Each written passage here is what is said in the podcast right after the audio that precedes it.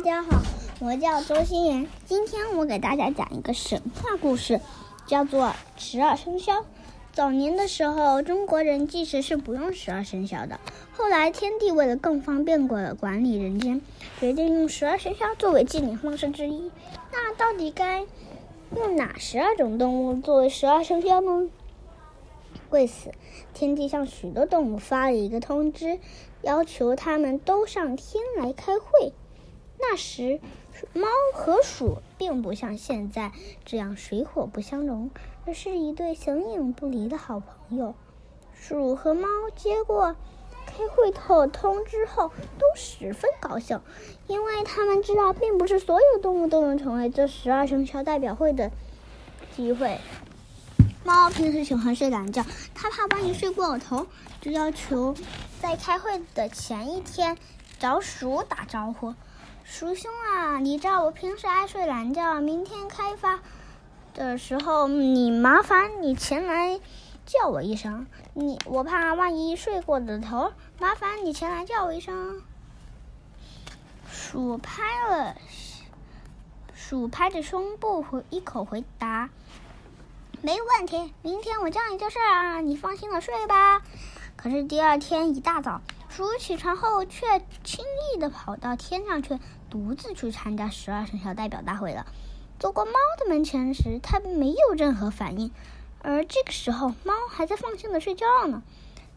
与此同时，住在水塘里的龙也准备去参加十二生肖代表会。龙那时候还不像那样有一头，头上有角。当时它头上光秃秃的。龙对着水面照着自己的模样，认为自己长得还不错。粗大威猛，挤进十二生肖，看来问题不是太大。但美中不足的就是缺一对角。龙想了想，就去找公鸡借一下它的脚。那时候公鸡是有脚的。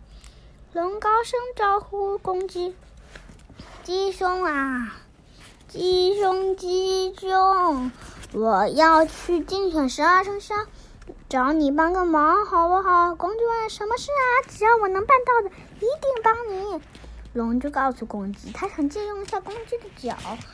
公鸡很抱歉的说：“那恐怕不行，因为我也要去参加十二生肖代表大会呢。”龙劝说道：“你的鸡兄，你头太小了，带上这么一大对脚，看上去很不协调，实在是不相处啊。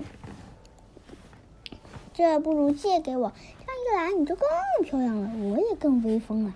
这种两全其美的事。”有什么不好呢？公鸡有点犹豫，就沉吟着没有说话。这时，一只蜈蚣出来晨练。这是一个爱管闲事的的主。他听龙和公鸡的对话，插嘴说：“鸡兄，你就把你的脚借给龙吧。”龙说的很有道理，要不然。不是，就让我替龙做个担保吧。公鸡的过路全打消了，将自己的脚借给了龙，同时也要求蜈蚣做担保。开完十二生肖代表大会，龙必须按时把脚还给公鸡。就这样，十二生肖代表大会在天关隆重召开。就这样，各种动物。代表先后赶到，那时候那只对好朋友过于信任的猫还在家里呼呼大睡呢。天帝首先讲了话，指出十二中十二生肖的重要性、必要性。接着有关方面人员宣布，通过方面调查和协调各种因素和基础上，决定选出马、羊。猪、猴、鸡、兔、鼠、蛇、龙、虎等十二种动物作为十二生肖。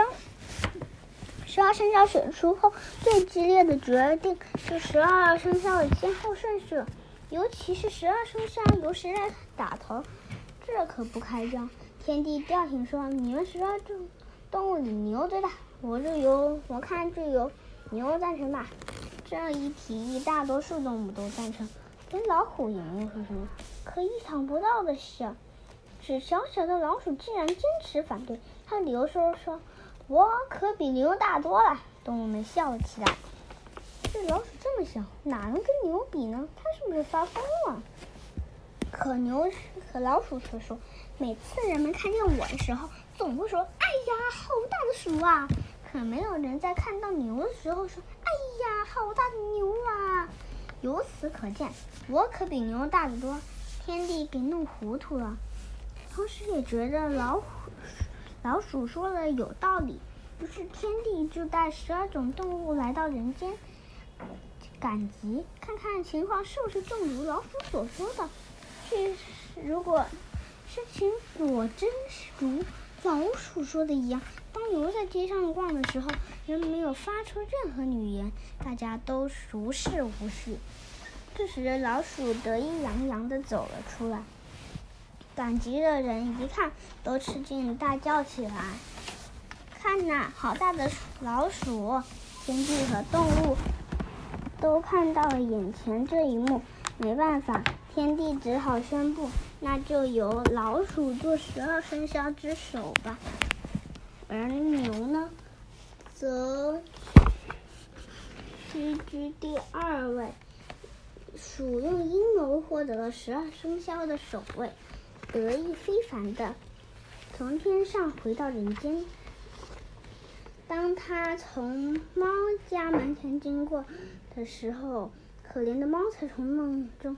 醒来，他看到鼠就问：“鼠兄，今天没来叫我，是不是会议改期啊？”老鼠傲慢说：“你还在做梦吧？十二生肖大会早就开过了，我是十二生肖之首，以后可要对我客气点。”猫又惊又怒：“我们不是约好去的时候你叫我了？为什么你失约？”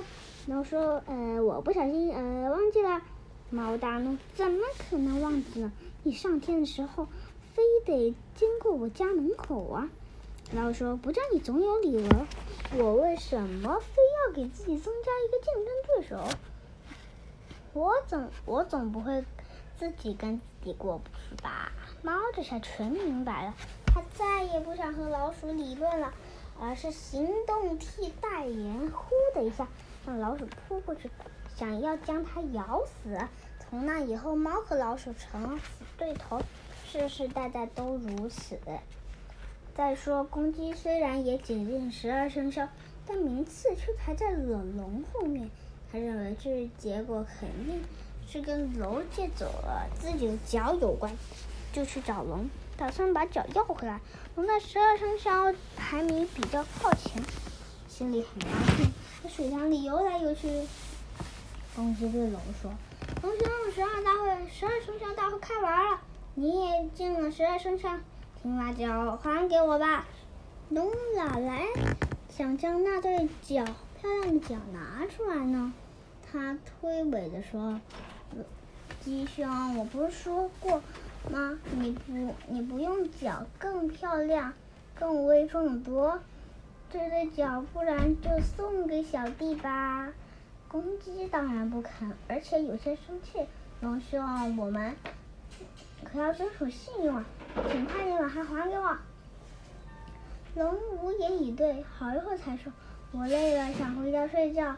这件事我们以后再找时间慢慢坐下来研究吧。”说完，龙一摆尾巴，沉入水里不见了。龙在岸上气得大叫，可龙却再也不肯露出水面。公鸡慢了一阵，想起蜈蚣曾经为这件事做的担保，就跑去找蜈蚣。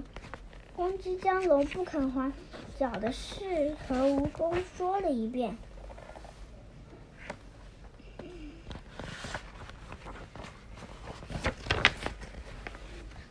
最后说：“蜈蚣先生，我我是看在你的面子上，才答应将脚借给龙的。”可现在他却不还我，你作为担保人，这件事你才要想办法，不能袖手旁观吧？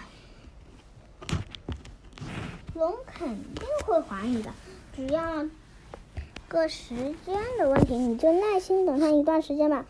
等他不喜欢戴你的脚，他他就肯定还你了。